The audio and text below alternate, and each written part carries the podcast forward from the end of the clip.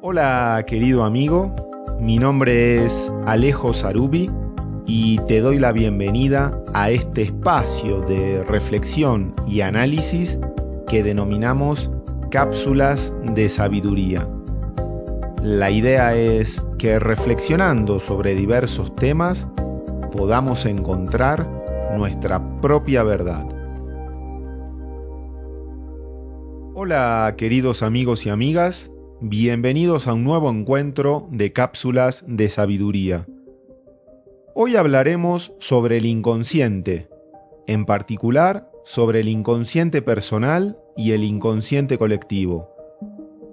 Sin dudas, los pensamientos de Nicolás Copérnico y Charles Darwin produjeron dos de las revoluciones científicas más importantes de la humanidad otra de estas revoluciones significativas fue la que se produjo con la psicología del inconsciente, postulada por Sigmund Freud hacia fines del 1800. Dicho acontecimiento produjo una revolución en la imagen que el hombre tenía de su propia mente. Según Freud, el inconsciente es un lugar psíquico desconocido para la conciencia, y por lo tanto en él se dan procesos mentales de los cuales el sujeto no se percata, procesos psíquicos de los cuales la persona no se da cuenta. El inconsciente es capaz de afectar en forma autónoma a la conciencia y aún de interrumpirla. De esta forma, en nuestra mente se pueden distinguir dos niveles bien definidos. Uno de ellos referente a lo consciente, es decir, ese lugar de la mente donde están todos los contenidos conocidos por nosotros, y el otro nivel es el de lo inconsciente, es decir, aquel lugar de la mente que no registramos. Este nivel de lo inconsciente, a su vez, se puede dividir en dos partes, el preconsciente y el inconsciente propiamente dicho. En el primero de ellos, el preconsciente, se encuentran los contenidos no conocidos, pero de fácil acceso. Allí se encuentran las ideas y los recuerdos que son fáciles de rememorar. Allí se dan todos los procesos mentales que pueden ser fácilmente vueltos conscientes. Por su parte, en el inconsciente propiamente dicho, se encuentran los contenidos desconocidos para nosotros. El mismo está compuesto por deseos, anhelos o impulsos de naturaleza principalmente sexual y a veces destructiva. Dichos procesos psíquicos están sometidos a la represión, a una barrera de censura.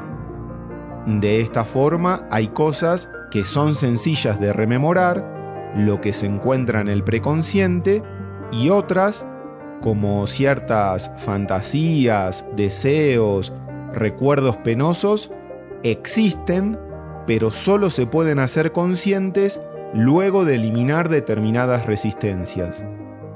En general, los contenidos del inconsciente salen a la luz a través de sueños, chistes, olvidos y actos fallidos.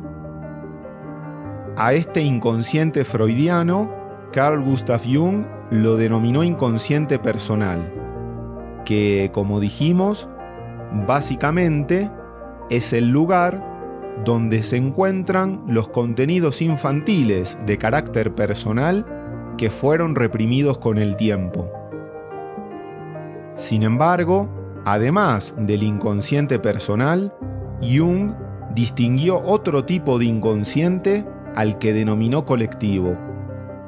El inconsciente colectivo es una especie de sustrato común a los seres humanos de todos los tiempos y lugares del mundo.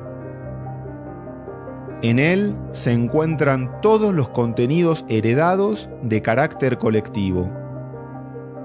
A dichos contenidos colectivos, Jung los denominó arquetipos. Los arquetipos son modalidades inconscientes de percepción, formas de concebir al mundo heredadas, innatas y a priori. Dichas modalidades que regulan la percepción están ligadas a los instintos. Los instintos son impulsos biológicos que, a partir de una necesidad, se traducen en acciones. Por ejemplo, el instinto de las aves de construir el nido. Así como los instintos dan lugar a acciones, los arquetipos establecen cuál será nuestro modo de captación del mundo. Ambos, los instintos y los arquetipos, son colectivos, en el sentido de que se refieren a contenidos universales heredados que están más allá de lo personal o individual, y ambos guardan correlación entre sí. Nuestra manera de captar una situación, es decir, el arquetipo, determina nuestro impulso a actuar. La captación inconsciente por el arquetipo da forma y dirección al instinto, pero al mismo tiempo, nuestro impulso a actuar, es decir, el instinto, determina cómo captamos una situación, es decir, el arquetipo. De esta forma, podemos decir que los arquetipos son ideas primordiales comunes a toda la humanidad. Por un lado, los arquetipos expresan los instintos en un sentido biológico, pero al mismo tiempo comprenden un lado espiritual. En ese caso, se expresan únicamente a través de imágenes simbólicas cargadas de emoción, denominadas imágenes arquetípicas. Por ejemplo, en todas las épocas y culturas, la humanidad imaginó estar en comunión con un espíritu sabio. Dicha idea en general se manifiesta bajo la imagen del viejo sabio, tan presente en diversos mitos y leyendas. Algunas de esas formulaciones podrían ser la del mago Merlín, Hermes Trismegisto o simplemente la figura de un ermitaño. Estas imágenes recurrentes del espíritu cumplen el papel de una realidad inconsciente para la humanidad en su conjunto. Así pues, los arquetipos se nos revelan en imágenes. Como dijimos, se trata de ideas primordiales, pero no son principios abstractos, sino entidades numinosas, cargadas con un sentido de lo sagrado. Lo que nos tiene que quedar en claro es que todo lo que está en el inconsciente colectivo pertenece a lo general, no al individuo. Por lo tanto, en el proceso de individuación, en el camino hacia el sí mismo, debemos franquear tanto el inconsciente personal como el inconsciente colectivo. En el inconsciente personal se encuentra todo lo relacionado con nuestra familia, nuestro pasado, lo que podríamos ver como los designios de nuestro linaje. Por su parte, en el inconsciente colectivo se encuentra todo lo psíquico relacionado con el mundo al que se pertenece, es decir, los mandatos y paradigmas de nuestra cultura. Sería algo así como la psicorregión donde estamos. Algo para destacar es que el inconsciente colectivo está por arriba del inconsciente personal. Como habíamos visto anteriormente, en nuestra personalidad y en nuestra alma se encuentran los registros de nuestras vidas, la presente en la personalidad y las anteriores en el alma.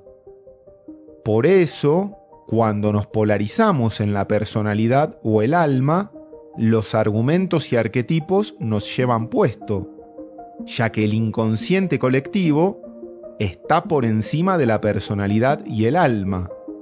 Los arquetipos y paradigmas están por arriba de nuestra psique, de nuestro inconsciente personal. Por eso, en la individuación, se deben atravesar ambos inconscientes, el personal y el colectivo.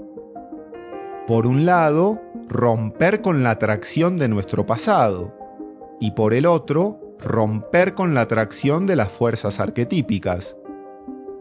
Solo así podremos salir del sistema y quedar a las puertas del sí mismo.